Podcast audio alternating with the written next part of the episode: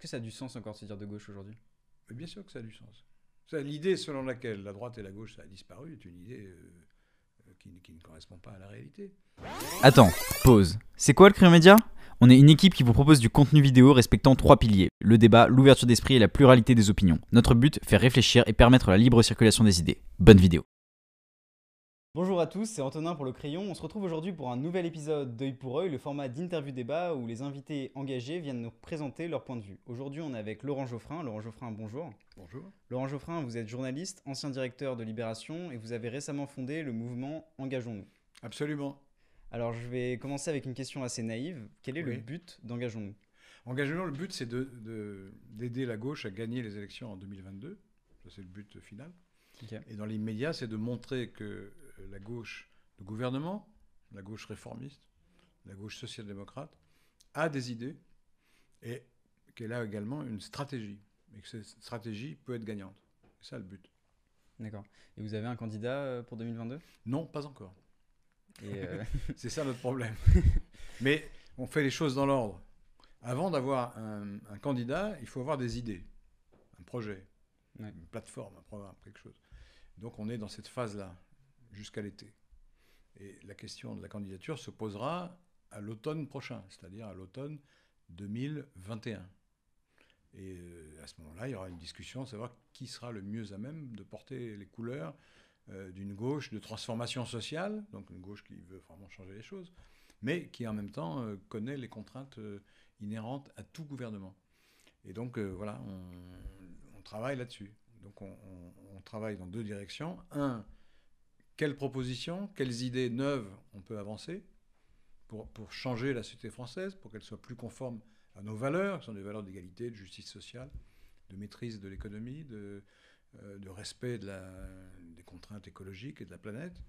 Donc ça, c'est le, premier point. Donc on a déjà euh, construit une plateforme où il y a 100 propositions qu'on a publiées il y a maintenant un mois. Euh, on va faire une deuxième partie de cette plateforme. Il faut trouver d'autres propositions parce que ça ne couvre pas tous les champs qui concernent la vie politique. Et puis il y a une deuxième action qu'on mène qui consiste à, à unifier, réunifier, unifier cette gauche-là. Une gauche, euh, euh, comment dire, rationnelle, réaliste, gauche d'action.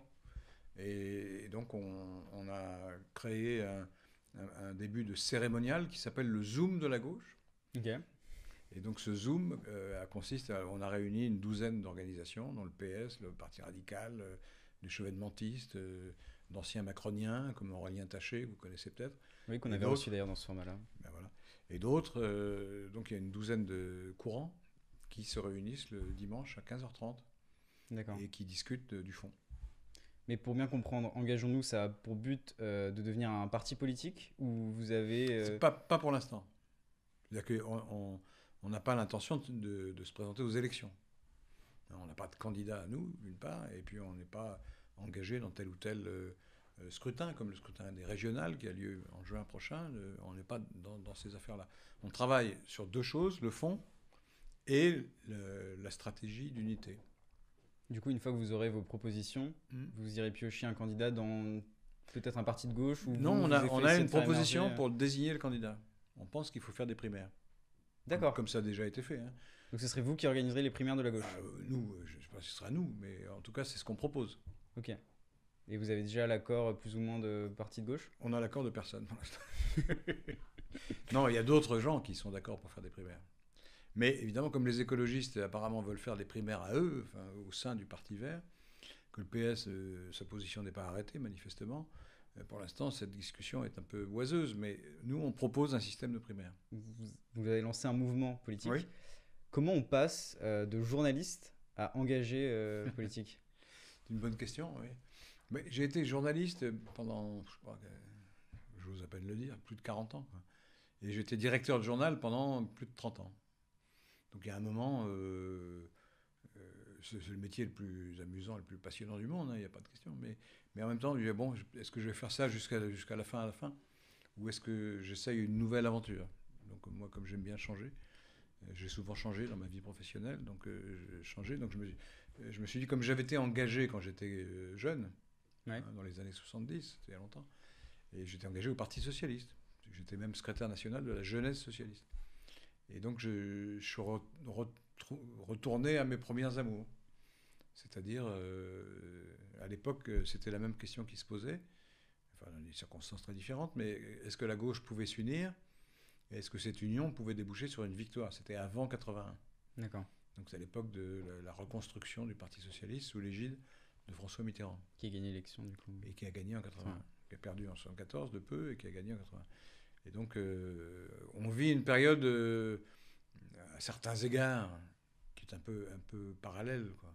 Puisque la gauche est très divisée, elle est éparpillée, euh, elle donne le sentiment de ne pas avoir beaucoup d'idées nouvelles, et la droite domine. Donc c'était le cas à l'époque, dans les années 70, c'était comme ça. La droite dominait largement. Et, euh, et, on se demandait quand la gauche pourrait un jour arriver au pouvoir, pour faire, mettre en œuvre les changements qu'elle souhaitait. Donc on est, on, est dans une période comparable. D'accord, donc c'est vraiment... Donc euh, je me suis engagé, au fond, pour euh, participer à ce mouvement de réunification et de réinvention de la gauche. C'est vraiment, du coup, pour être engagé politiquement, vous êtes dit, euh, c'est l'aventure journalistique est finie pour moi. C'est pas, par exemple, parce que, euh, enfin, Libération, on a l'impression aujourd'hui qu'il a raté son tournant numérique. Le journal, euh, quand j'y étais encore, et, ensuite après moi, s'est développé beaucoup sous forme d'abonnement numérique. Il y a plus de 50 000 abonnés numériques maintenant à Libération. Et, la vente papier doit être de, je sais pas, de 15-20 000, quoi, maximum. Et donc. Libération va bien aujourd'hui? Non, pas encore va mieux. Euh, Libération va mieux en ce sens que c'est un journal qui aurait pratiquement dû disparaître euh, quand je suis revenu en, en, 2015. Oui, 15. Et euh, il était en faillite pratiquement. Donc il a fallu le sauver. Hmm. Maintenant, c'est un, un, journal convalescent. Mais il se redresse. D'abord, il garde son image, qui, qui est au confluent de, des différents courants de la gauche et euh, qui garde sa capacité d'innovation, d'invention, de provocation, le cas échéant. Et ça, ça, existe toujours, ça, fonctionne. Euh, et, sa progression en diffusion le montre. Simplement, il y a un problème financier parce que il y avait un modèle économique sur le papier qui était à peu près connu, à peu près stable. Et même s'il battait de l'aile, hein, à la fin des années 90, il a commencé à battre de l'aile. Mais euh, il n'y a pas encore de modèle économique établi pour, un journal pour Libé, comme Libé, euh, sur le numérique. Euh, l'ennemi, ça a été la gratuité. C'est ça qui a failli tuer la presse. C'est-à-dire que dans les années 2000, beaucoup de gens ont dit, mais maintenant c'est gratuit. Donc on donne ce qu'on payait avant, enfin ce qu'on faisait payer aux gens, on l'a donné. C'est comme si on ouvrait deux boulangeries. Il y en a une où on vend du pain et l'autre où on donne du pain. Alors évidemment, les gens vont là où on donne le pain, c'est normal. Et donc on a fait partir toutes sortes d'acheteurs du journal, papier ou numérique d'ailleurs, vers l'offre gratuite. Et donc c'est une erreur stratégique qui a été corrigée ensuite dans les années 2010-20. Euh, ça a commencé par le New York Times où Mediapart a fait payer tout de suite euh, l'abonnement. Euh, certains journaux ont commencé à s'y mettre et, la presse française y est venue tardivement. Donc maintenant elle fait payer, pas très cher, hein, c'est beaucoup moins cher que le papier aujourd'hui, et donc, donc le problème, c'est quel est le bon modèle économique? Or, le bon modèle économique, c'est consiste quand même à faire payer le lecteur. Parce que les annonceurs, eux, ils vont à chez Google ou chez Facebook, qui, ont une puissance euh, hors du commun et qui peuvent en plus cibler leur, euh, leur publicité. Hein, si, si, vous faites par exemple sur Google, euh, je voudrais, j'envisage de m'acheter une piscine, enfin de me faire creuser une piscine dans mon jardin, de mon pavillon. Donc le Google peut dire aux, entreprises concernées, moi j'ai la liste des gens qui cherchent une piscine. Mais un journal, il ne peut pas faire ça. Il y a une publicité pour les piscines dans le Figaro, dans le Monde. Hmm. Le Monde ne peut pas dire euh, ceux qui vont lire cette publicité sont intéressés par les piscines. Non, tout le monde va le lire. On ne sait pas qui. Euh, on n'a aucune idée. Google, lui, il sait. Parce qu'il peut tracer le, parcours. Oui, tout à fait. Mais est-ce que c'est pas euh, l'erreur, entre guillemets, des, journaux de ne pas avoir, je sais pas, investi dans, dans, la, dans une technologie qui aurait permis justement de peut-être euh, concurrencer euh, d'une manière très légère Probablement, mais c'est. oui, oui, il aurait fallu pouvoir refaire l'historique de chaque lecteur en disant voilà, celui-là s'intéresse à tel type de, de produit et pas à tel autre. Mais bon, c'est un investissement euh, qu'une grande entreprise peut faire, mais qu'une petite entreprise comme un journal euh, peut hmm. difficilement faire. Ça coûte cher tout ça. Est-ce que c'est la fin des journaux papier? Pas encore. Mais il va y avoir un jour où les journaux papier sont terminés? On ne sait pas. Sais pas, il peut y avoir un, une, une, sorte de. comme le vinyle, quoi. Il y a une niche comme ça de gens qui aiment bien le vinyle parce que, vous savez, le papier, c'est quand même commode. Vous pouvez vous promener avec, ou, et puis c'est classé. Sur, sur, sur, un, un, sur un journal que vous lisez sur, le, euh, sur un iPhone, enfin sur un mobile, les, les choses viennent, euh, elles défilent comme ça. Il n'y a pas de hiérarchie dans, Oui. dans la maquette. Si vous analysez la maquette d'un journal avec des pages comme ça, ce qui est en haut est plus important que ce qui est en bas, et ce qui est écrit en gras est plus important que ce qui est écrit en maigre, etc. Il y a toute une, oui. il y a une grammaire euh, implicite dans, dans- dans une maquette de journal et qui indique la nature du papier, le, euh, le fait pourquoi est-ce qu'il est en bas de page, pourquoi est-ce qu'il n'est pas en haut de page, etc. Il y a une raison à chaque fois. Euh, sur Internet, c'est beaucoup plus difficile parce que les choses viennent en vrac. C'est comme, comme une boutique qui vendrait en vrac et une autre, une boutique qui arrange le- sa vitrine pour mettre en, Ouais. en valeur tel ou tel produit. Euh, ben, les journaux papier, c'est la même chose. Donc ça a quand même une vertu. Mais c'est beaucoup trop cher par rapport à, à l'offre Internet. Donc c'est- appelé à, à décroître. On le voit depuis maintenant 20 ans, ça n'a cessé de décroître. On n'a jamais, le papier n'est jamais remonté. quoi. Donc il y a un problème. On a discuté juste avant du fait que vous soyez euh, dans une émission euh, sur CNews. Oui. Euh, comment euh, vous positionnez par rapport à ça en tant qu'homme de gauche? Est-ce que c'est facile pour vous euh, d'aller euh, sur une chaîne de télévision et de défendre vos idées? Bon, bah, j'ai l'habitude, hein, ça fait 30 ans que je fais ça, donc je, Et- je suis un peu aguerri. Mais pourquoi je vais, pourquoi j'y vais? C'est parce que je pense que pour combattre la droite et l'extrême droite, ça sert à rien de jouer les autruches. L'autruche, elle met sa tête dans le sable et dit ça n'existe pas. Euh, les gens qui veulent pas y aller, c'est les gens qui disent ça, il, faut, il faut faire comme si ça n'existait pas. Oui, mais le problème, c'est que ça existe. Et que c'est important d'y aller? et que ces idées-là inf- influent sur 30% des Français quand même. Donc il faut, il, faut il faut leur porter la contradiction. Y compris, euh, même si l'audience, enfin, le public de ces chaînes-là est majoritairement de droite, eh, d'accord, mais enfin, il faut se battre. Euh, Les, combats qu'on ne livre pas, euh, ils sont perdus, on sait qu'ils sont perdus avant même d'avoir commencé. Donc il faut, il faut se battre. Il faut se battre, donc il faut aller défendre pied à pied des idées euh, républicaines, progressistes, sociales, écologiques, face à cette idéologie qui est maintenant dominante en France quand même. Donc on, on est dans la position du challenger. là. Donc, La gauche euh, est en faiblesse? Ah bah il suffit de regarder les sondages, regardez, 30% la gauche. 30% des Français se disent de gauche? Enfin vote, peu ou prou, hein, pour un parti plus ou moins de gauche. Est-ce que ça a du sens encore de se dire de gauche aujourd'hui? Bien sûr que ça a du sens. L'idée selon laquelle la droite et la gauche ça a disparu est une idée euh, euh, qui, qui ne correspond pas à la réalité. D'abord, euh, faisons une remarque factuelle. Tous les pays démocratiques sont organisés entre droite et gauche. Tous. Presque tous. Dans la Grande-Bretagne, Trump, Biden, c'est droite-gauche. On est d'accord Ça dépend. ah bah, Ça dépend Sur les, si on place Biden sur l'échiquier politique Tout français. est relatif. Oui, dans la relativité Par rapport à Trump. de l'échiquier américain, oui. Il est plus à gauche. Bon, alors, bah, par rapport à- aux normes européennes, il l'est moins. Mais d'accord, enfin, ce qui compte, c'est- ce qui se passe aux États-Unis en l'occurrence. En Allemagne, il y a une droite et une gauche. Vous avez avez un parti écologique, puis un parti plus à gauche. Et vous avez euh, Madame Merkel, qui est, un conservatisme de bonne aloi, mais enfin, c'est une, droite quand même. Et, en Grande-Bretagne, vous avez le Parti travailliste et vous avez le Parti conservateur, la droite et la gauche. La gauche et la droite. Et c'est comme ça presque partout. En Espagne, c'est la gauche qui gouverne. Au Portugal, c'est la gauche qui gouverne. En Italie, c'est compliqué parce qu'il y a c'est très éparpillé. Mais enfin, euh, quand on situe un parti, même en Italie, vous situez un parti, euh, Salvini, bon, il est, il est d'extrême droite, on le sait. Euh, Est-ce que c'est pas la gauche qui dit justement qu'il est d'extrême droite? Est-ce que lui, Salvini, se déclarait d'extrême droite? Non, bah. Oui, mais enfin, mais ça, les gens, qu'on, euh, les gens d'extrême droite se disent de droite. Oui. Donc, ils, ne vont pas dire je suis extrême parce que c'est pas ça, ça fout mal vis-à-vis de l'électorat. Mais enfin bon, qu'est-ce qui est plus à droite que Marine Le Pen en France? Donc c'est donc l'extrême de la droite. Donc je suis fondé à dire qu'elle est d'extrême droite. Hein, par, par positionnement géographique, c'est tout simple. De même que qu'est-ce qui est plus à gauche que Mélenchon ben, Pas beaucoup. Besançon. Donc on est fondé Mhm. à dire que Mélenchon représente euh, un avatar de l'extrême gauche. Alors là où ça se complique, là vous avez raison, c'est que il y a, le clivage droite-gauche n'est pas le seul. Mais c'est parce que c'est pas le seul qu'il a disparu. Il n'est pas le seul en ce sens qu'il y a un autre clivage, pour faire court, C'est ceux qui sont pour l'ouverture de- internationale et ceux qui sont pour le repli ou pour la protection. Est-ce que ça, c'est pas les macronistes qui veulent imposer cette vision-là? À mon avis, oui. C'est pour ça d'ailleurs que je la combats. Mais c'est vrai aussi que l'Europe euh, divise la droite et la gauche. Donc ça complique un peu le raisonnement, parce que si vous prenez des questions européennes, vous allez peut-être avoir des espèces d'étranges coalitions de circonstances entre des gens de gauche qui sont plutôt anti-européens, puis des gens de droite qui sont plutôt anti-européens.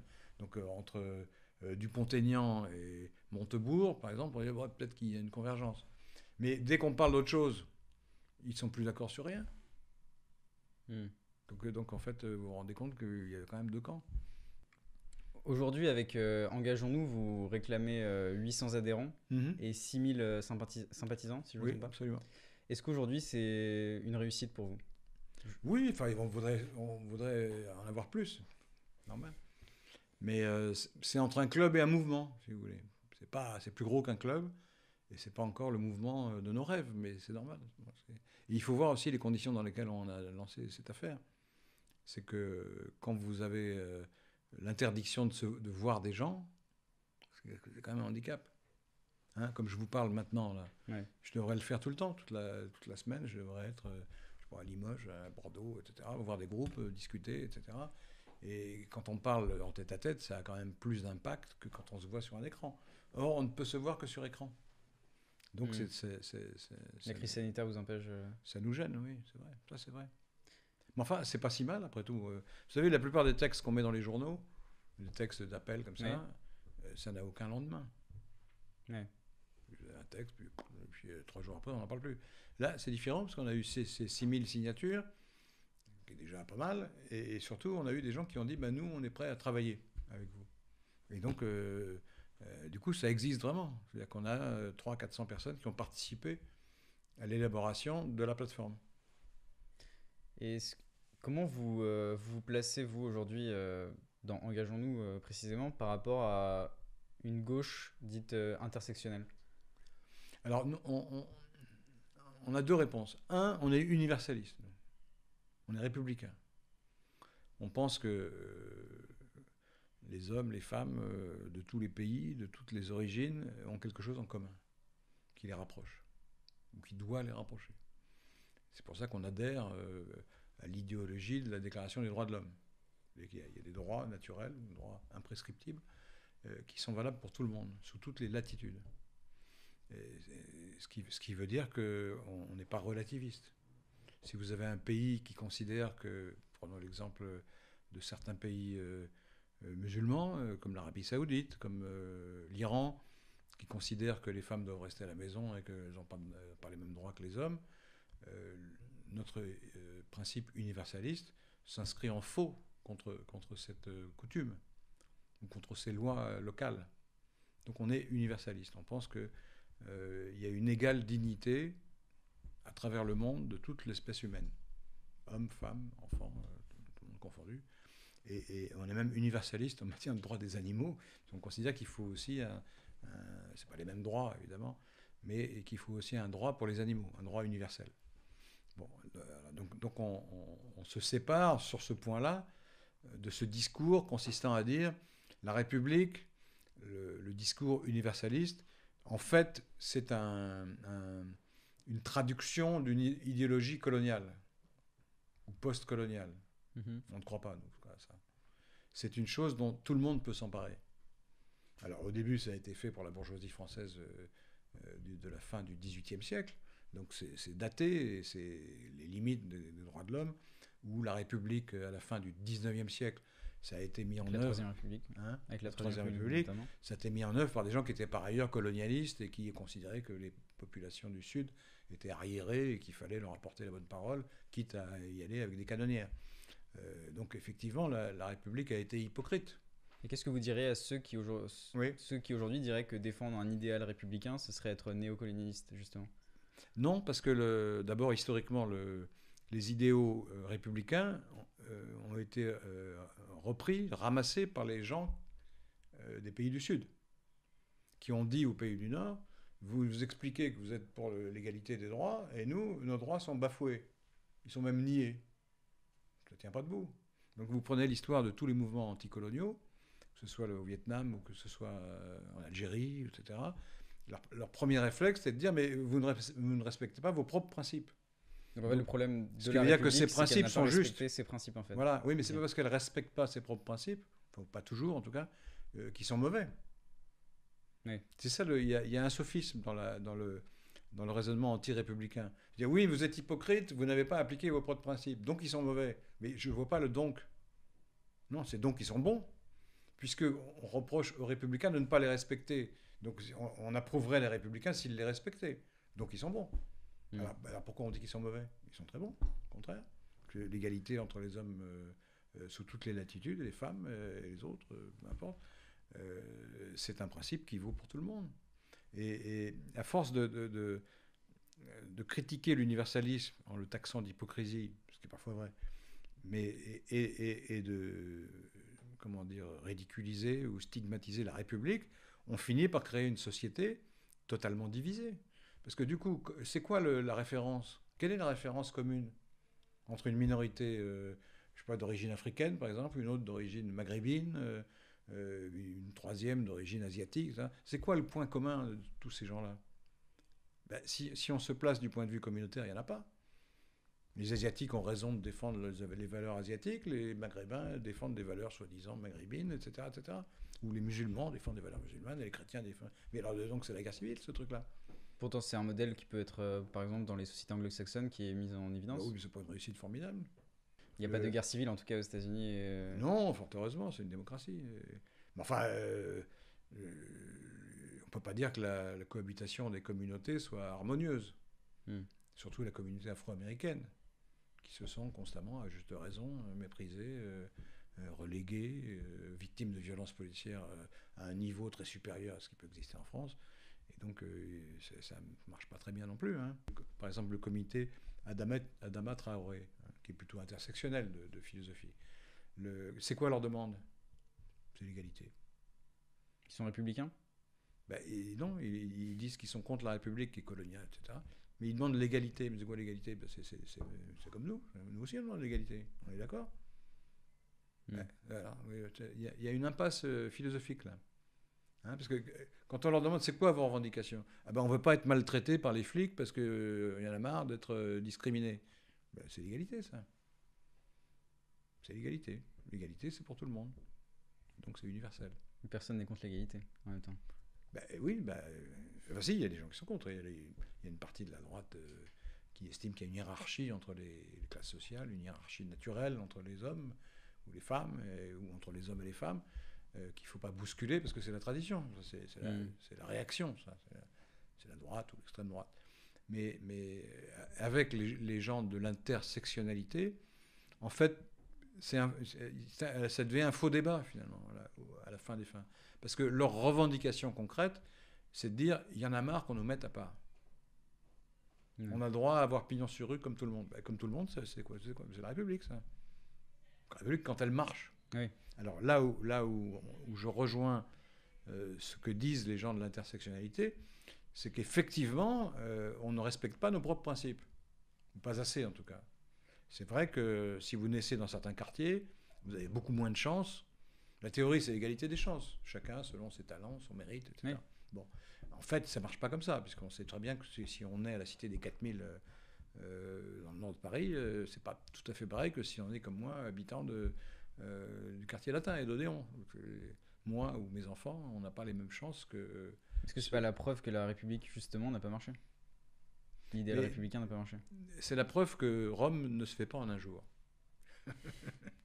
et que donc il faut progresser constamment. C'est pour ça que je suis de philosophie social-démocrate. C'est parce qu'il n'y aura pas de grand soir. Ça ne va pas changer du jour au lendemain. Pas vrai ça. Il n'y aura pas de rupture globale, euh, générale. Euh, ça a existé, euh, il y a des cas où ça existe. En 92, 93, il y a une révolution, mais vous savez, ça a donné lieu parfois à des, à des difficultés. Hein, où il y a une révolution russe, etc. Bon, moi, je ne crois pas que ce soit souhaitable ni possible en Europe. Et donc, on progressera par réforme. Donc, de manière progressive, plus ou moins vite, mais de manière progressive. À partir de là, il faut imaginer un certain nombre de mesures concrètes, fortes, et, euh, neuves, si possible, qui permettent d'assurer une meilleure égalité et une meilleure égalité des chances. Alors, ça suppose de reconnaître d'abord les discriminations. Hein, c'est un défaut d'un certain nombre de républicains qui dit Mais non, euh, tout le monde est à égalité, puisque c'est les mêmes lois pour tout le monde. Donc, où est le problème? Mais si, le problème, c'est que tout le monde n'a pas accès aux, euh, lois et aux procédures euh, qui sont à la disposition des gens, mais tout le monde n'est- pas comment dire, suffisamment associé à cette connaissance intime des mécanismes par lesquels on progresse dans la société. Donc il faut euh, organiser une action volontariste dans ce domaine. Et justement, est-ce que vous pensez pas euh, que la gauche est trop dispersée pour pouvoir justement appliquer euh, ces belles Bien mesures sûr, que vous de- de- présentez? toute notre action, c'est d'essayer de la, de la réunir. C'est pas un combat trop. Bah, c'est pas facile. C'est pas David contre Goliath aujourd'hui? C'est pas facile, mais en fait, la grande, le grand obstacle qu'on rencontre, c'est que beaucoup de responsables de gauche pensent que c'est perdu. Hmm. C'est qu'ils veulent pas livrer bataille parce qu'ils pensent que la bataille, de toute façon, est perdue. Pensez à qui? Tout- ils- ils- presque tous. Bon, de toute façon, c'est foutu. Donc, alors, bien, alors, apparemment, c'est foutu. On, on- on réfléchit sur 5 ans. Alors, on dit, bon, il faut que je me place pour l'avenir. Chacun pense à son petit Et combat. un de coup, euh, avec un truc comme ça, on va avoir 12 candidats, quoi, un truc comme ça. Enfin, chacun voudra apparaître pendant la campagne présidentielle pour montrer sa tête à la télé et dire voilà, je suis le meilleur, etc. Et bon, moi, ça ne m'intéresse pas. Et deuxièmement, euh, c'est une erreur de croire que c'est perdu d'avance. Je ne crois pas que ce soit perdu d'avance. C'est très difficile, mais bon, on a vu des, des- parfois, dans des circonstances difficiles, la gauche gagner quand même. Il n'y a pas de possibilité que Macron euh, représente la gauche? Impossible? Ah là, c'est fini, là, oui. Bon, C'est fini depuis deux ans, ça. Et d'ailleurs, ils ont, ils ont tiré les leçons, les macronistes, puisqu'ils s'adressent quand même neuf C'est un fois, parti sur, de droite neuf fois sur 10, ils C'est s'adressent vrai à la droite. C'est un parti du centre-droit. Moi, je ne suis pas, sectaire. moi. Il y a parfois des choses qui, euh, que Macron fait qui sont très bien. C'est pas la question. Mais euh, globalement, euh, le profil politique de Macron, c'est centre-droit. Avec des, des petites tentations parfois un peu élitistes, un peu méprisantes pour, le, pour, le, pour le, la moyenne de, de la population. Et puis, euh, parfois un petit penchant autoritaire quand même. Euh, parce qu'il vit dans l'idée que les Français ont besoin d'un pouvoir central fort. Donc, euh, à partir de là, si vous avez un, ticket d'entrée à 18%, par exemple, prenons un chiffre hypothétique, dans les derniers sondages, qui vont évoluer 15 fois d'ici un an, mais bon, pouvez se fonder sur quelque chose, euh, un candidat ou une candidate unique de la- des socialistes et des écologistes arrivait à 15%. Bon, c'est pas nul. C'est juste votre ambition 15% pour les socialistes et Non. les écologistes? En début de campagne, si c'est ça en début de campagne, c'est jouable.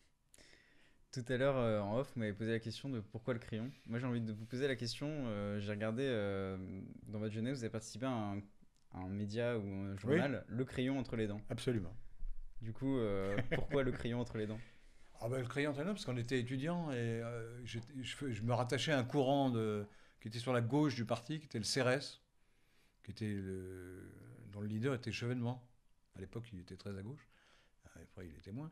Mais bon, à l'époque, c'était comme ça. Et donc, euh, adhérant au PS, étant jeune, on se dit, bon, ben, on va aller vers le, le courant le, le plus, plus volontaire, le plus radical. Donc, c'était Chevènement. Et donc, on a créé, euh, on, on- animait une petite organisation qui étaient les étudiants socialistes, mais de la tendance Chevènement. Et on a créé un organe de presse, petit organe de presse qui n'a pas duré longtemps et qui était assez peu diffusé en fait, mais qui s'appelait le crayon entre les dents.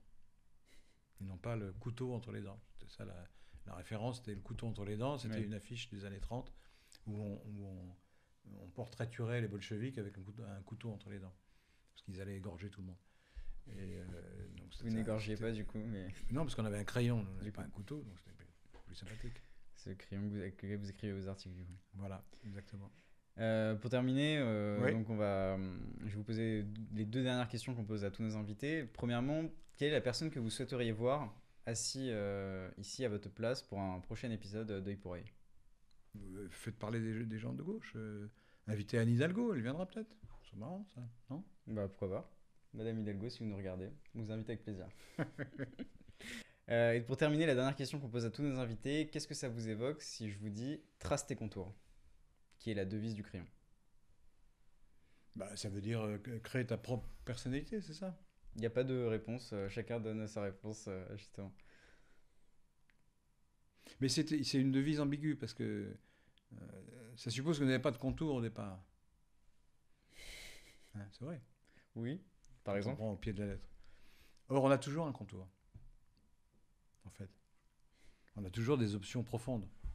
Qui ne sont pas forcément Inné politiques, mais, mais qui sont une conception de la vie. Qui, fait- qui, quand on les met bout à bout, ça fait une conception de la vie.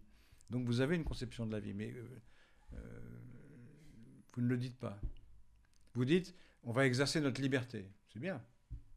Je vous ai posé la question à vous, là, vous retournez la question, mais je vous ai posé la question à vous. Mais non, vous me demandez qu'est-ce que je pense de votre devise. Voilà, Non, qu'est-ce que ça vous évoque, cette phrase-là? Et je vous précise que c'est notre devise. Ah d'accord. Mais moi, je fais, moi, quand j'étais gamin, je voulais être euh, dessinateur de bande dessinée. Donc, euh, donc trace les, con- les contours, ça, me- ça me parle, comme on dit aujourd'hui. Ça vous fait penser à de la bande dessinée. Oui, voilà, on, on dessine son, on dessine son avenir. C'est un, euh, c'est un hymne à la liberté. Ok. Bah, merci beaucoup, Laurent Geoffrin. C'était un vrai plaisir. Plaisir pour moi.